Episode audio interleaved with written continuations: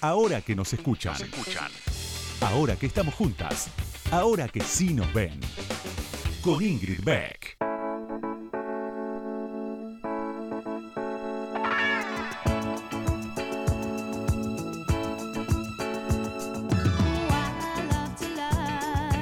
Buenas noches, buenas noches, bienvenidas, bienvenides, bienvenidos ahora que nos escuchan este programón que hacemos los miércoles a la medianoche o los jueves cuando recién arranca el día. Y hoy iba a decir, pensaba, hoy no es un día más, o no fue un día más, mejor dicho, porque estamos a poquitos minutos de que haya terminado el 3 de junio. Se cumplieron cinco años de esa masiva movilización de 2015 en la que de manera un poco, sí, de manera espontánea seguramente, de manera arbitraria también, de manera casual, en un punto participé desde sus comienzos. Eh, fue fundacional para el movimiento de mujeres de la Argentina, fue fundacional para los feminismos del mundo y también, por supuesto, fue fundacional para mí. Creo que si no hubiese pasado eso, tampoco estaría haciendo este programa, por ejemplo. Y pensaba que habría sido un día hoy en el que hubiésemos estado en la calle pidiendo por nuestros derechos, pidiendo un montón de cosas que todavía no se cumplieron eh, y estando juntas, abrazadas, con los pañuelos verdes y no pudo ser. Hicimos algunas cosas virtuales, eh, charlamos en las redes y yo tenía ganas de todos modos de seguir hablando del tema. A mí me parece que, vale la pena recordar ese 3 de junio de 2015 y todo lo que pasó después. Y para eso elegí hablar con una de las grandes protagonistas, con la que dio el em, primer empujón eh, en esa, ese 11 de mayo a la mañana. Esa que, que tuiteó ese llamamiento, esa interpelación a todas las mujeres a ver si íbamos a hacer algo. Eh, esa persona a la que conocía de las redes, había cruzado alguna vez por la calle, pero no conocía personalmente. Eh, o sea, sí conocía personalmente, señora, sí dijo que se la cruzó en la calle, pero no la conocía, no era amiga, no me había acercado lo suficiente. Y bueno, llevamos cinco años de amistad y de activismo juntos. Así que en un ratito nada más, ya, vamos a hablar con Marcela Ojeda. Ahora que nos escuchan, ahora que vos me escuchás, te cuento algo más sobre la invitada de hoy. Ahí va.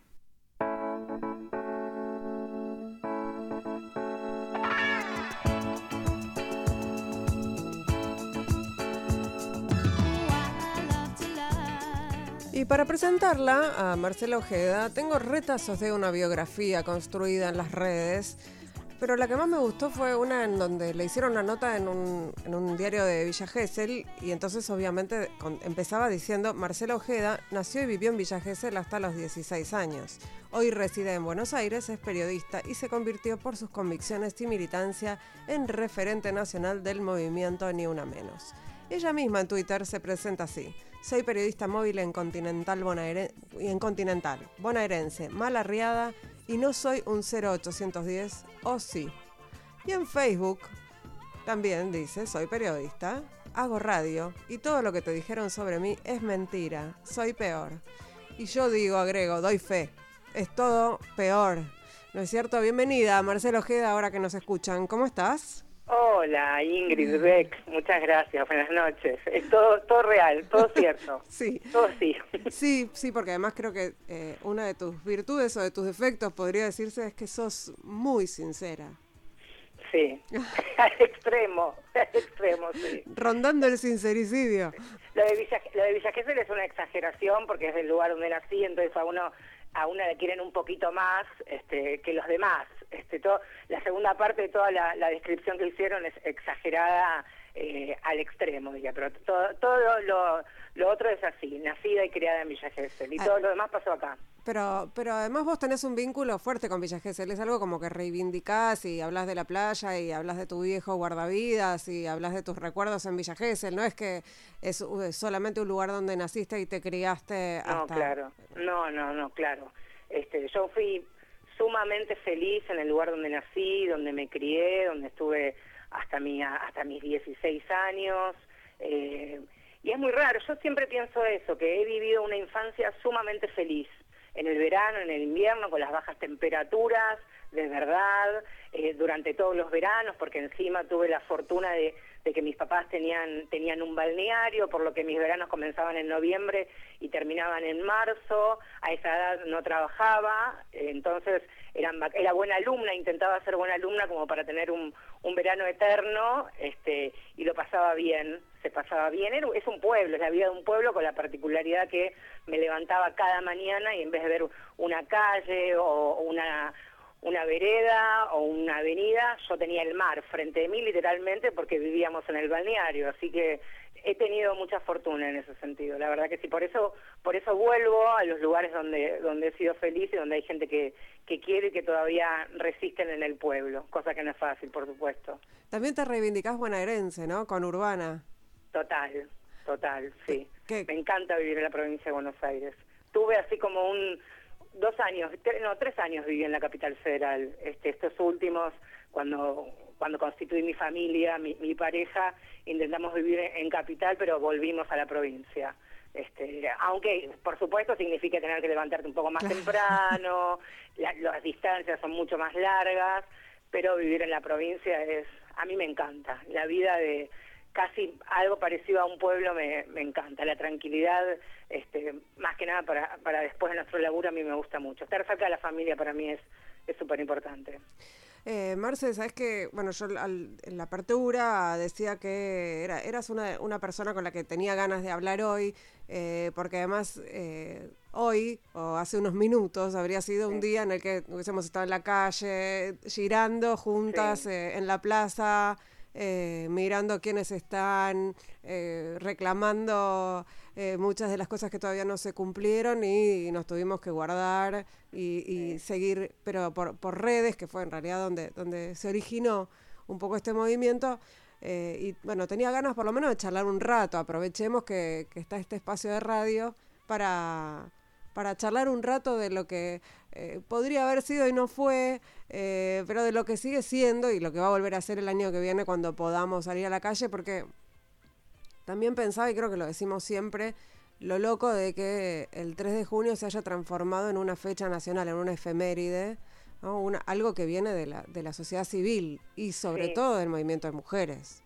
Sí, a mí este, este 3 de junio que ya estamos eh, finalizando me lo vivo de una manera como todos nosotros, como todas nosotras, principalmente de forma extraordinaria, excepcional, principalmente eh, bajo esta pandemia, bajo este aislamiento, este confinamiento y lo que significa para muchísimas mujeres y sus niños vivir esta situación de mm. encierro, de aislamiento, de convivencia con los violentos.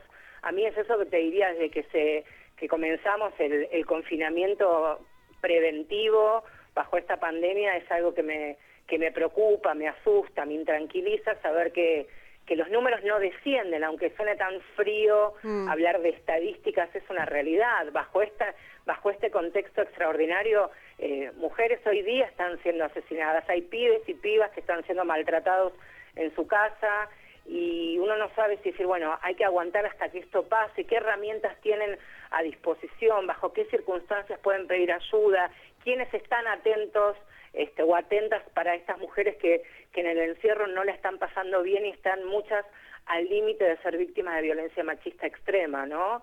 Este, y no poder salir a la calle bajo esta situación también es, es un escenario distinto, diferente, pero que también hay que capitalizarlo. Me parece que después que pase este, este momento de, del coronavirus y el COVID-19 en nuestro país, habrá otra realidad a la que habrá que prestarle muchísima atención. Me parece que, después que esto pase, y ojalá sea pronto y lo menos doloroso posible, eh, también la realidad que van a vivir muchísimas mujeres en nuestro país y sus hijos eh, va a ser otro capítulo importante que vamos a tener que empezar a escribir todas juntas.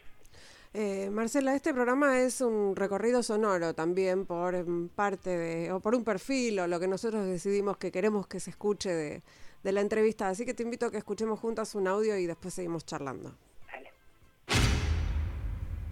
Con todas las noticias y comenzamos con una que ha generado un impacto internacional importantísimo. Tiene que ver con la movilización que se realizó aquí en Buenos Aires frente al Congreso Nacional, pero también en más de 100 ciudades y localidades de todo el país, ni una menos. Esto ocurría por la tarde temprano cuando las columnas comenzaban a ingresar a la plaza del Congreso Nacional. Se vieron miles de mujeres, niños también y además muchos varones, familias completas, de acuerdo a algunos cálculos, cerca de 200.000 personas llegaron a concentrarse en la plaza. El eje central de la marcha fue el documento en el cual los organizadores recordaron la sanción en 2009 de la Ley de Protección Integral de las Mujeres, pero criticaron que todavía no está en funcionamiento por completo y además cuestionaron el rol del Poder Judicial.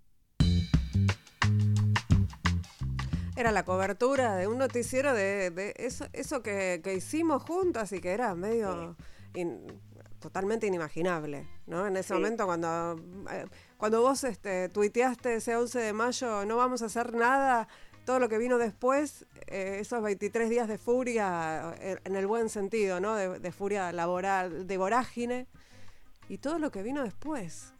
Sí, a quien escuchaban presentando la presentadora Silvia Fernández, acá hablamos de reconocimiento de voces, también una mujer de radio, hoy trabajando en la, en la televisión pública, también compañera de, de la calle, periodista, cronista de exteriores, y es verdad, porque uno piensa a mí mucho esto de aferrarme, siempre lo hablamos, por supuesto, fuera de micrófono, esto de tener como un recuerdo sepia o quedarnos en lo que pasó hace cinco años y en lo que significó ese tuit, me parece que nosotras, eh, como compañeras, como aliadas y como amigas principalmente, somos superadoras a eso. Pero sí es cierto y tenemos que hacernos cargo, y a mí en particular y personalmente me costó mucho decir, bueno, hay que hacerse cargo que fuimos parte de eso que generamos eso, que, que fuimos de alguna manera quienes motorizamos ese hito dentro del movimiento de mujeres y de los feminismos en la Argentina. Por supuesto que el Ni Una Menos no nació de las redes sociales, por supuesto que el Ni Una Menos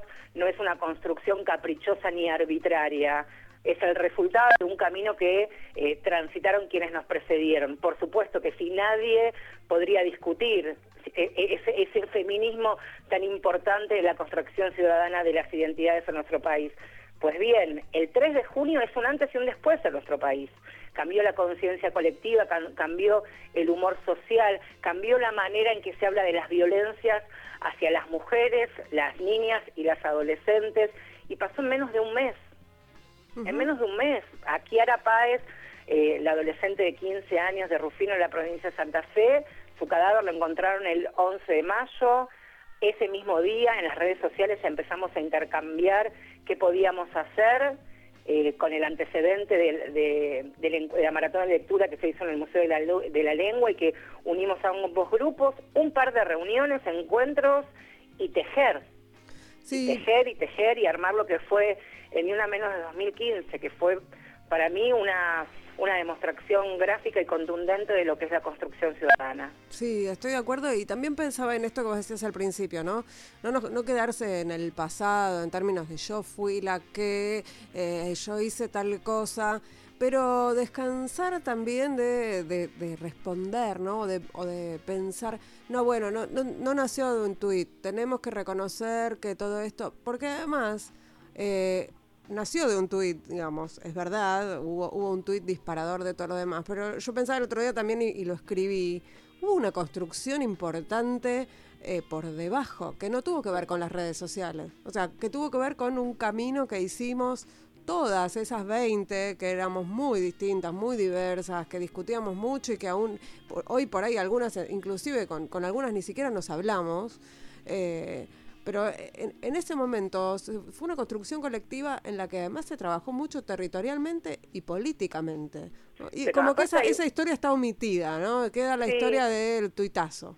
Claro, como si eso eh, hubiera sido todo. Como si eh, la movilera de Continental se despertó y mataron a un pibita, tuiteó y a partir de ahí mágicamente se hizo todo. No fue así.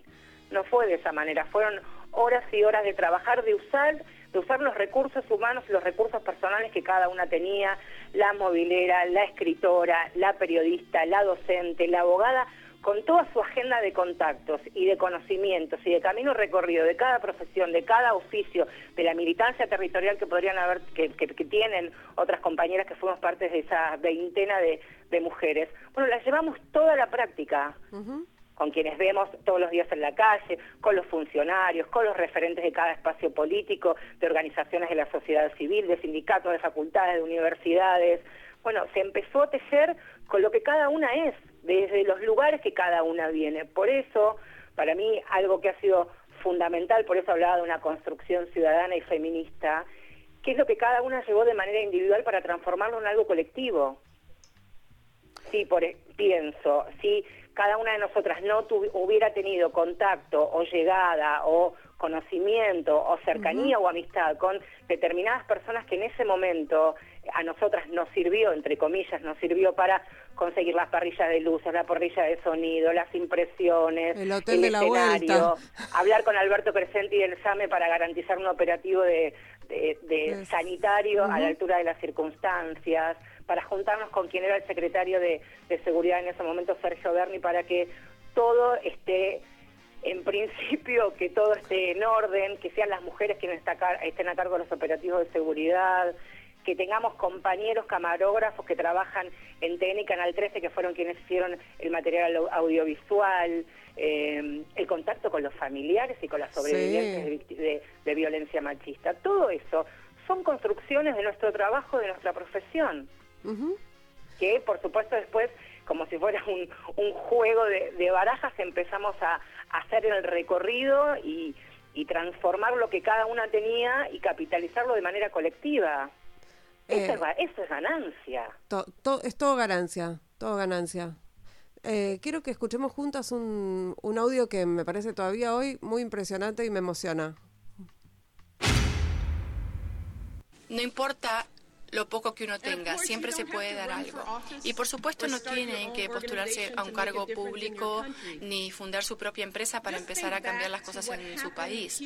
Pensemos en lo que pasó aquí mismo el año pasado, cuando la periodista Marcela Ojeda se indignó por los horrendos femicidios que estaban ocurriendo y mandó un tuit que decía, nos están matando. E y hacía la pregunta, ¿No nos vamos a hacer oír? En cuestión de días, otras periodistas se acercaron y se sumaron a este movimiento. Empezaron a subir tweets y mensajes en Facebook para organizar una marcha. Creían que quizás iban a lograr convocar a un centenar o quizás unas, unas cuantas miles de personas, pero como todos sabemos, el 3 de junio del año pasado, 200.000 personas, mujeres de todas las edades y hombres también, colmaron las calles afuera del Congreso para declarar al unísono, ni una menos. Era nada más y nada menos que Michelle Obama. Y te, nombró, Marce te nombró. Ay, fue impresionante.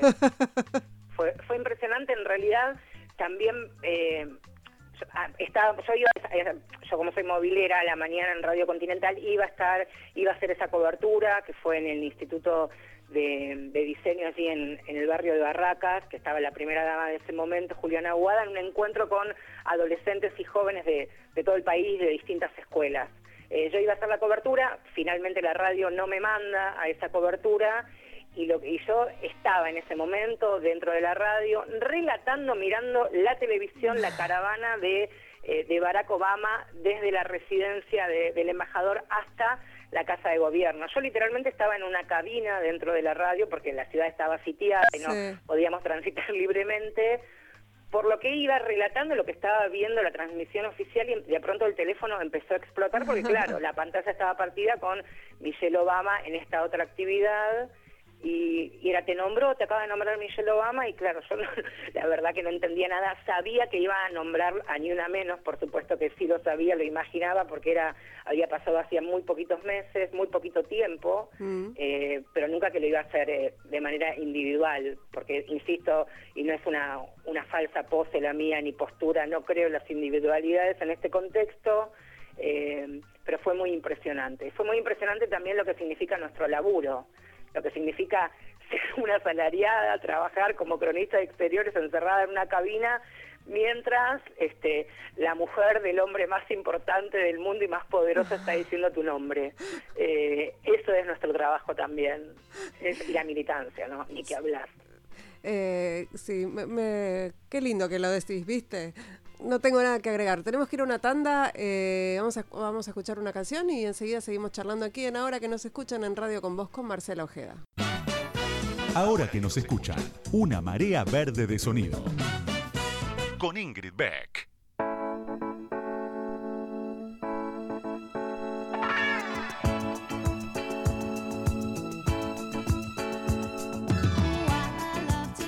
Segundo bloque de Ahora que nos escuchan en esta madrugada del 4 de junio, después de, de una, de un ni una menos virtual, de un ni una menos en el que no pudimos marchar y demandar, estoy conversando con mi amiga y colega Marcela Ojeda, protagonista también de aquel 2015. Y me gustaría que escuchemos juntas un, un audio del presidente de la apertura de sesiones, eh, en donde habla bastante de, del movimiento de mujeres y de la agenda feminista. Y bueno, interrumpida ¿no? por, por esta pandemia, pero me parece que nos sirve para, para conversar de algunas de las deudas que, algunas de las cuantas deudas que todavía tenemos, tienen en realidad con las mujeres. No quiero finalizar sin mencionar enfáticamente que en estos próximos cuatro años haré todos los esfuerzos necesarios para que estén en un primer plano los derechos de las mujeres. Quiero ponerme al frente de sus demandas. Buscaremos reducir a través de diversos instrumentos las desigualdades de género, económicas, políticas y culturales. Pondremos especial énfasis en todas las cuestiones vinculadas al cuidado frente de muchas desigualdades, ya que la mayor parte del trabajo doméstico recae sobre las mujeres en Argentina. Ni una, ni una menos debe ser una bandera de toda la sociedad y de todos los poderes de la República. Bueno, me, me, me, pareció, yo no me acordaba de esto además, como que hubiese pasado un montón de tiempo y no pasó nada, ¿no? Pasó muy poquito tiempo eh, de, de, este, de, este, de este discurso. Eh, y vino el coronavirus a, a, interrumpir un poco esa agenda. Pero como vos decías eh, antes, Marcela, no debería interrumpirse esa agenda porque está más vigente que nunca. Sí, más vigente y, y, y más urgente uh -huh. que nunca. Decía Alberto Fernández en, en el discurso de, de la sesión del inicio de las sesiones legislativas los derechos de las mujeres y también las demandas históricas. Recuerden ustedes que eh, estamos por primera vez bajo un ministerio que nos representa, sí. un ministerio que está gestionando sin presupuesto. Uh -huh. Una partida presupuestaria le pudo ser reasignada para que este ministerio, encargado de articular con políticas públicas, con otras carteras, con otros ministerios, uno de, de, los anuncios y que ya se había avanzado incluso hasta marzo por lo menos, era este mapa, este trazado federal de los cuidados hacer un relevamiento del lugar que ocupamos, sí. las mujeres que estamos a cargo de los cuidados dentro de nuestras casas, principalmente de los niños, las niñas, adolescentes, discapacitados, sí, adultos mayores, mayor. para saber efectivamente, más allá del tiempo, qué capital económico y financiero tiene ese tiempo. Eso ha quedado ha quedado en este en este parate bajo bajo la pandemia, por supuesto también sí, quedó pero, parado. En... Pero mientras quedó parados, aumentó el tiempo de trabajo doméstico no remunerado de las mujeres y la, y la diversidad sexual. Pero decir... vos pensás, yo pensaba eh, durante estos días, en el que todos los días por, por nuestro trabajo, directa o indirectamente, tenemos que hacer coberturas que tienen que ver con, con la pandemia y cómo está azotando de manera imparable el, el coronavirus en la Argentina. Focalizo en dos sectores puntuales, los que son los barrios vulnerables, uh -huh. las villas, en la capital federal y el conurbano, donde son las mujeres las que están al frente de, de todas las barriadas. Sí. Lo hacen habitualmente en los comedores, en los merenderos, en los apoyos escolares de todos los días. Bueno, ahora doblegan ese trabajo.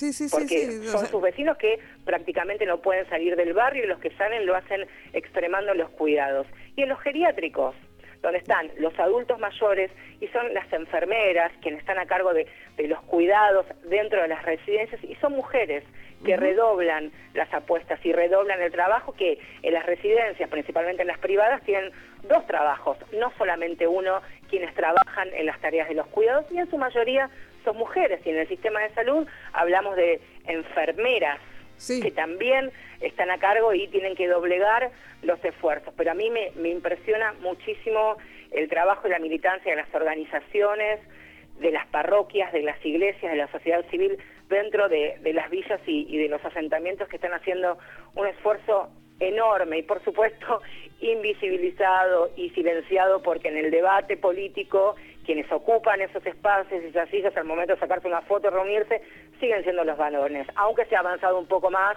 que lo que era hace tres o cuatro años también. ¿eh? Sí, yo pensaba eso hoy a la mañana cuando veía ayer el anuncio del, del segundo pago del IFE, ¿no? Eh, que estaban en la mesa sentadas eh, eh Raberta, Fernanda Raberta, directora del ANSES, presidenta del ANSES, ¿no? Eh, Mercedes Alessandro, que es directora de género del Ministerio de Economía, y estaba el viceministro de Economía también. Pero eran dos mujeres y un varón anunciando una política pública, eh, una de las políticas públicas más importantes de este tiempo en relación con lo económico, ¿no? Y pensaba, esa foto que era, fue más que una foto porque se ha hablado de cosas que tienen que ver con los derechos de las mujeres, eh, es un avance. falta un montón. Pero digo, eso, esa foto también tiene que ver, me parece, con el también con el Ni Una Menos como hito de politización de las violencias machistas y de las cuestiones que parecía que solo tenían que ver con eh, quejas de las mujeres, sino con demandas políticas, demandas de políticas públicas.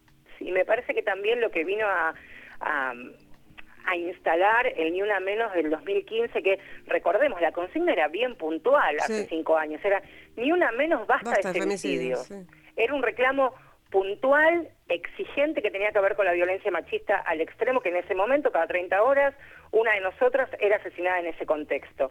Por supuesto que se recoge ese guante, que no es el único en la agenda y en las agendas de los movimientos de mujeres en nuestro país. En ese momento fue ese, y por supuesto, luego a esos reclamos que llevamos adelante, que eran cinco bien puntuales, se iban sumando otros porque se tiene que trabajar de manera articulada. Las violencias hacia las mujeres son violencias muy complejas de entender, de comprender, de abarcar y de erradicar. No estamos hablando de situaciones de inseguridad, no son delitos que tienen que ver con, con delitos ciudadanos y relacionados a la inseguridad. Es mucho más complejo, es algo, bueno, lo decimos siempre, es algo bien estructural, que está arraigado en el día a día de cada uno de nosotros, por eso tiene que ser sí o sí un, un tratamiento integral y tiene que estar cada uno de los ministerios, en este caso, involucrados. Pero la Argentina tiene varias particularidades, la principal es que estamos bajo un sistema federal y cada provincia adecuará las políticas públicas que considere, entre comillas, mejor para las mujeres de cada uno de sus distritos. Sí, a veces no son las...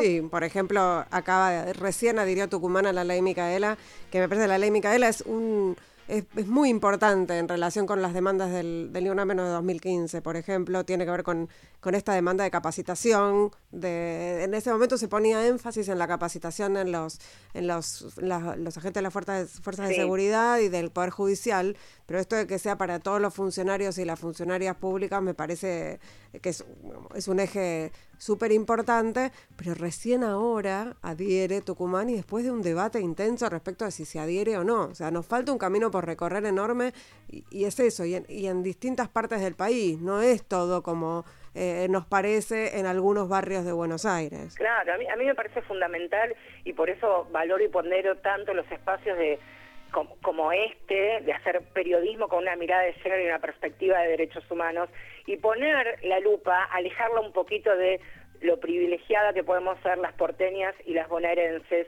y amplificar las voces, conocer las realidades de, de otras provincias me parece que nos hace por lo menos redoblar los esfuerzos en nuestros propios lugares, pero también saber que esto que decimos las feministas de todo el país nos tenemos, porque cuando conocemos las realidades que viven otras mujeres u otras identidades en distintos puntos del país es gravísimo. Hagamos de la provincia de Tucumán como, como el último distrito que adhirió a la ley Micaela, que incluso es una norma superadora a lo que exigíamos en el 2015. Pero para llegar a esa ley Micaela, para que tenga el nombre de Micaela García, eh, tuvo que ser asesinada una chica de la provincia de Entre Ríos a la que el servicio penitenciario había recomendado al juez que liberó a su a su victimario que no debía tener ese beneficio. Tuvo que pasar eso para que esa ley lleve el nombre de, de Micaela. Lo mismo que la ley Brisa, que es este resarcimiento, este acompañamiento económico para los niños y adolescentes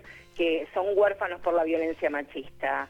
Eh, digo, estamos transitando ese camino de desigualdades que son mucho más profundas en algunas provincias. Hay provincias que, como vos bien sabés, en tu programa es un tema que, se abarca y mucho y se profundiza lo que tiene que ver con los derechos de la salud sexual y reproductiva, el, acceso a, la interrupción legal del embarazo. En algunas provincias hoy es prácticamente imposible y si se hace, si el Estado tiene esa política pública, ese derecho, lo silencian para de alguna manera retrasar ese derecho en muchas mujeres y principalmente en las niñas y en las adolescentes. Tucumán es un claro ejemplo. Sí, acabamos de, también de, conocer un caso en Santiago del Estero y hay casos en Corrientes. Eh, sí, son las provincias con, con los derechos sexuales y reproductivos de las mujeres más vulnerados.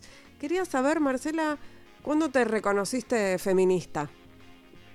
Eh, creo que siempre lo fui y mm. bastó que una feminista me lo diga.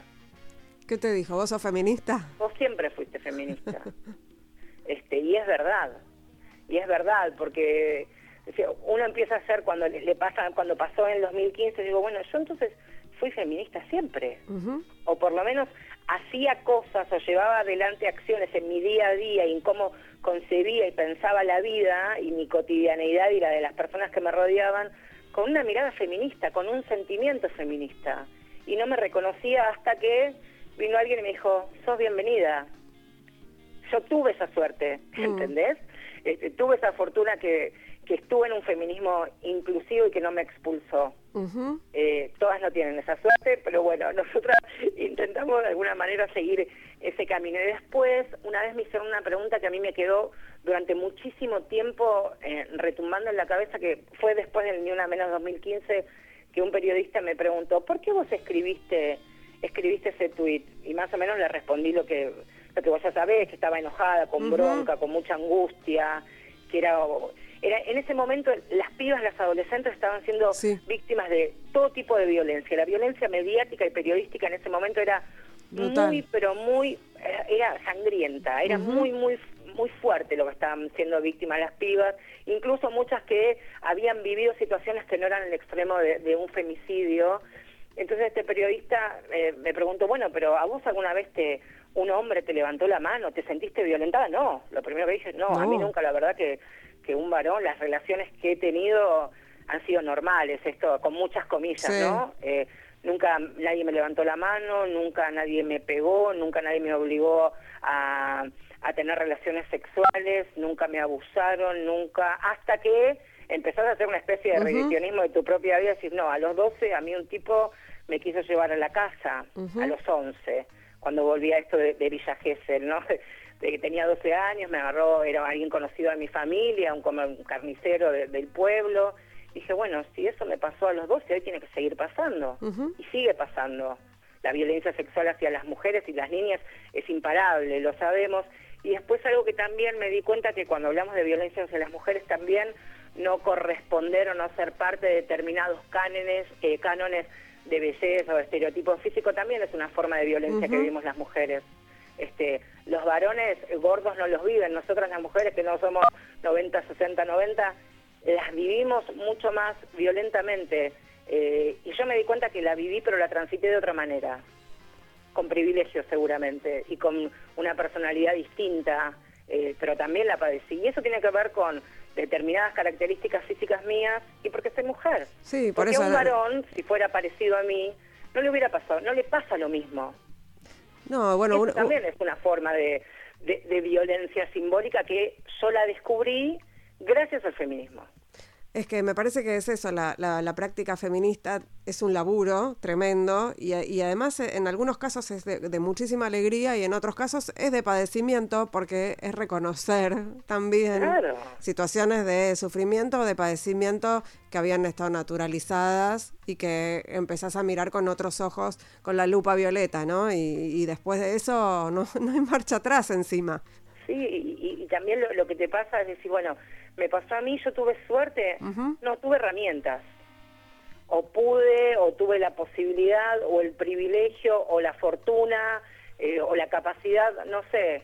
Pero hay otras mujeres, o otras pibas más chicas, porque yo soy una mujer grande, eh, que no van a tener esa posibilidad. Y nosotras tenemos que estar para eso, para entender que la normalidad la construimos nosotras todos los días. Y no es fácil para para las pibas que son más jóvenes que nosotras no es fácil. Hay una, ahí hay una, una generación que por suerte a nosotras nos está enseñando mucha, pero nuestra generación, las que tenemos entre 40 y 50, eh, la padecimos muy, muy complicado en ese sentido. Sí, eh, estoy de acuerdo en todo, mira. ¿Viste?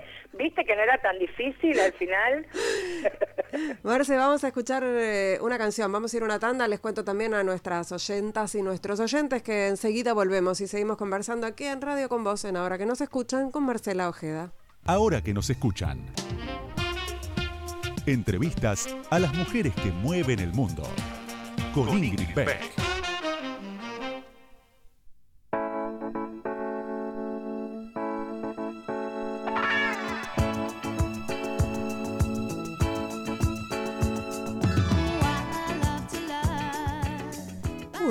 Bloque de este hermoso programa que estamos haciendo, charlando con Marcela Ojeda aquí en Radio con Vos. Esto es ahora que nos escuchan. Estamos hablando de feminismos, de qué vamos a estar hablando. Podríamos también intercambiar recetas de cocina o hablar de series o de muchas otras cosas, pero bueno, elegimos este tema por tratarse de, un día muy particular.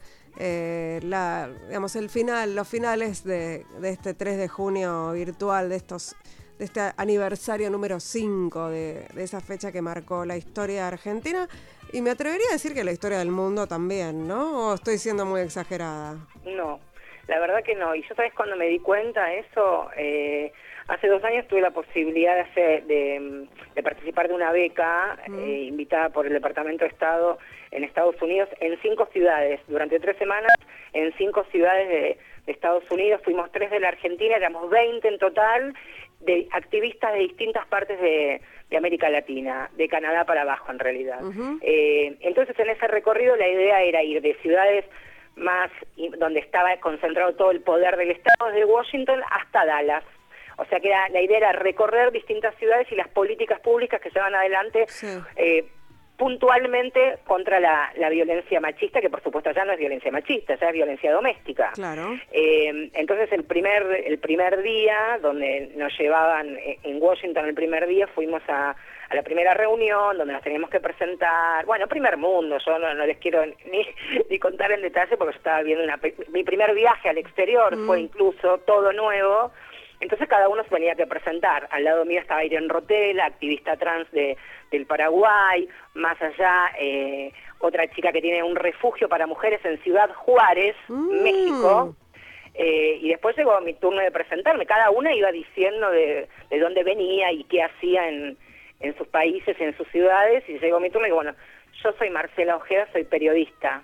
Y me digo, no tenía mucho más que decir, Marcela Ojeda, soy periodista y me mira, Irene, que estaba al lado mío, me dice, decilo otro. Le digo, bueno, yo soy Marcelo Ojeda, soy periodista, trabajo en una radio y vengo del país del Ni Una Menos. Y bastó solamente eso, solamente eso. No importó mi nombre, no importó Argentina, bastó ni una menos para que entiendan de dónde venimos, quiénes somos, porque y después en esos en esas tres semanas de intercambio y de conocernos, la Argentina de verdad es punta de lanza en derechos humanos. Desde el juicio de las juntas hasta hoy día, hablas de la Argentina, hablas de la ley de matrimonio igualitario, primero de la ley de, la unión civil, matrimonio igualitario, identidad de género, la ESI, eh, un montón de, de, normas y de leyes que nos ponen a la Argentina como, como vanguardia y que son miradas por otros países no solamente de la región como ejemplo. Y estaba, había alguien que trabajaba en el Ministerio del Interior de, del Uruguay, una jefa de policías de, del Uruguay, y también intercambiamos porque yo la miraba embelesada, incluso ella también nos decía, yo sé que los argentinos nos quieren mucho a los uruguayos porque son ejemplo de muchos avances en materia de derechos, como las despenalizaciones varias, eh, pero la Argentina también, y a mí me, me llamó la atención y me conmueve mucho cómo concebimos las violencias hacia las mujeres, cómo sabemos hablar de lo que nos pasa. Y en Estados Unidos no pasa tanto eso. Eso es lo que te decía, para hacer violencia doméstica. Allá en algunos estados obligan a los niños a revincularse con sus padres violentos, abusadores o violadores. Allá existe esa obligación. Los derechos de los niños están subyugados a los deseos de sus propios padres. Acá, salvando este, excepciones de, del país por lo que hablábamos antes, allá es distinto. Por ejemplo, algo que para a, a mí me parece muy bueno, una política muy buena allá, las órdenes de, restricción o las perimetrales que tanto hablamos nosotros, allá pueden durar hasta 15 años. 15 años, acá tenés que ir cada dos meses con el papelito a renovarlos si te sentís en peligro. Bueno, acá conseguimos con la pandemia por lo menos que se renueven automáticamente, ¿no? No en todas las provincias, pero mm. se han renovado automáticamente en, en la mayoría. Tuvo que llegar una, una pandemia y estas características que estamos viviendo, pero eh, insisto con eso, a mí me parece cuando hablamos de, Ni Una Menos, hablamos de que ha sido visto eh, en todas partes del mundo, de los lugares más remotos. A ver, se hizo el primer Ni Una Menos 2015, en el 2016 Perú tuvo su Ni Una Menos. Bueno, y algunos hablan de como que, el, digamos, la, la, gran eclosión de los feminismos en el mundo tienen que ver con el Me Too. Y yo, sin ánimo de exagerar, creo que tiene que ver con el Ni Una Menos. Obviamente, el Me Too que surgió eh, de, de las raíces del país más poderoso del mundo, eh, impone agenda. Pero no es lo mismo, no es lo mismo un movimiento que surge de la sociedad civil que un movimiento que surge de algunas personas famosas que eh, denuncian cierto tipo de violencia. ¿no? No sé, yo lo veo como bastante distinto y, lo, me interesa mucho más el, el, movimiento ciudadano surgido en América Latina que este que surge y que sin duda también impone agenda en los Estados Unidos ahora hacíamos esta comparación y pensaba en lo que era lo que fue el Me Too y lo que logramos nosotros acá.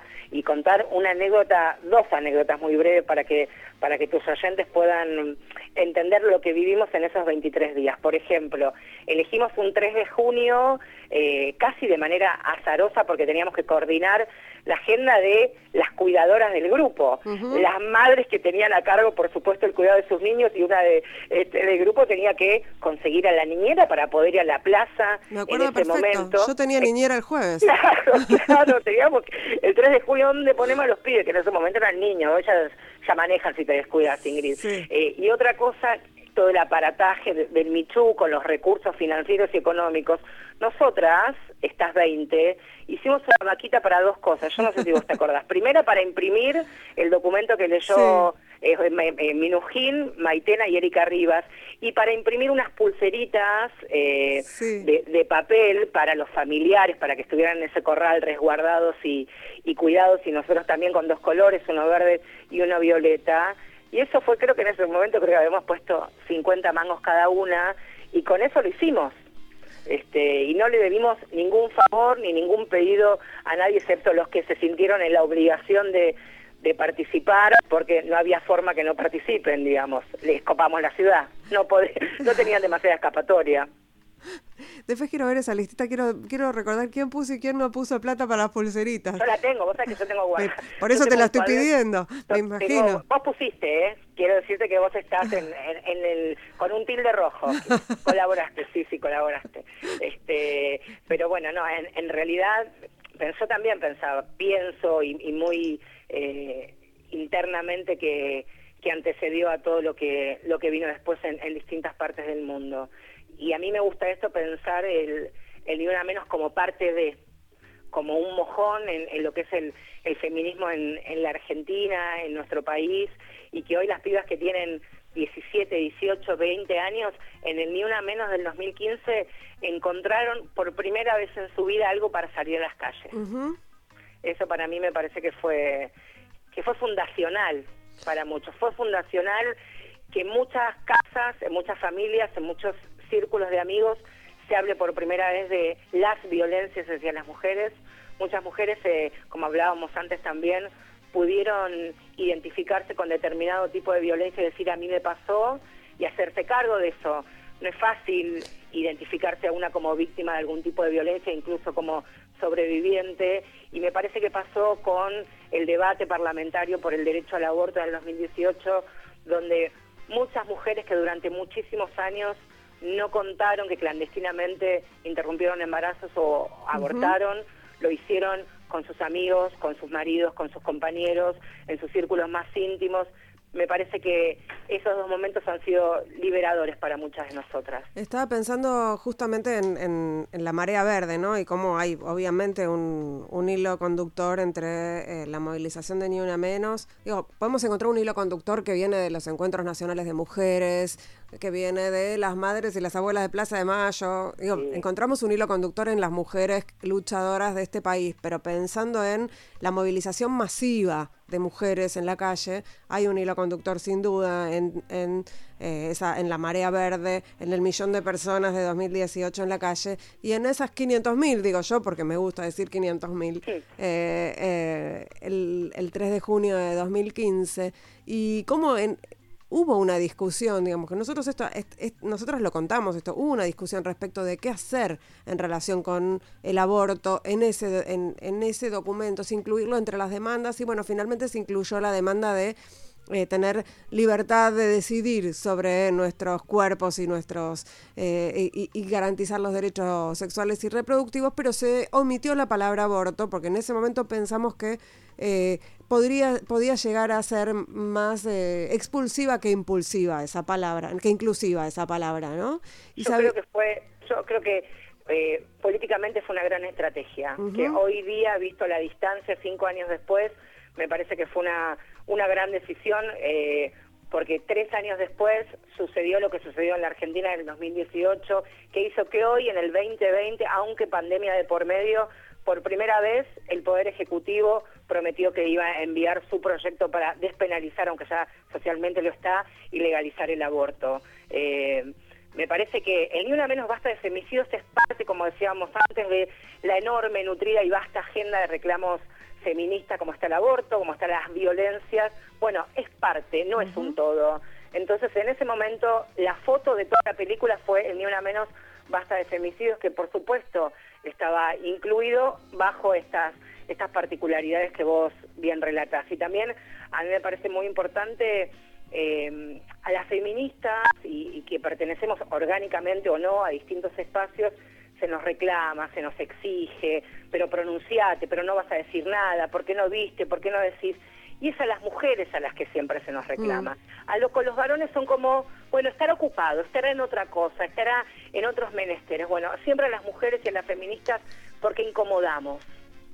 Somos incómodas, somos molestas. Bueno, y hay una muy mala noticia que vamos a incomodar y molestar hasta que podamos, hasta que logremos todo lo que nos deben, que es mucho. Mira, iba a hacer, iba a interrumpir con algo más, pero ¿sabes qué? Cerraste tan lindo este programa. Parece que, haría radio, no puedo hacer radio. La verdad que eh, te, veo, sí, te veo, te escucho como que tenés cierta experiencia en radio, Ojeda, la verdad. Eh, te escucho a las mañanas y te escucho en Nacional también los domingos con Valeria San Pedro, ¿no? Quinto año de, de Mujeres de Acá. Eh, somos de lo que somos somos de las que perduramos eh, más allá de las gestiones, lo cual es una muy buena noticia. Sí, y yo quiero aprovechar, este, y yo sé que no te gusta, pero lo voy a hacer igual porque soy así, mal se va de malarriada, que dentro de, las grandes cosas que pasaron en estos cinco años, eh, haberte conocido y haber gestado ese ni una menos en el 2015 ha sido aleccionador, aprendo todos los días leyéndote, escuchándote, así que bienvenida a mi mundo y gracias por dejarme ser parte del tuyo. Ay, qué lindo, me emocionaste. No, se puede, Hagámoslo de una vez. Pero valen las mismas palabras para de mi parte para vos. Ha sido, ha sido un placer enorme. Eh, muchísimas Por todo lo que nos queda. Nos quedan marchas, nos quedan encuentros, oh. nos quedan brindis, nos quedan fotos, nos quedan momentos para acompañar, para tejer, para escribirnos ahora este, impensadas porque hay alguien que, que nos necesite para intercambiar teléfonos cuando alguien este, urja de una mano feminista sabemos que, que dentro de lo que podemos este, nos tenemos cuando quienes debieron hacerlo están ocupados en otras cosas. Totalmente. Me quedo con Nos quedan brindis, que es lo que más me interesa de todo eso que dijiste. Ha sido un hermosísimo ahora que nos escuchan. Nosotros, nosotras, nosotres nos volvemos a encontrar el próximo miércoles a la medianoche aquí en Radio con vos, como siempre en la producción Antonio García, en la operación técnica Lucas Rodríguez Perea, en las redes Andrea Roques y eh, acá en el micrófono esta, esta persona. Chao.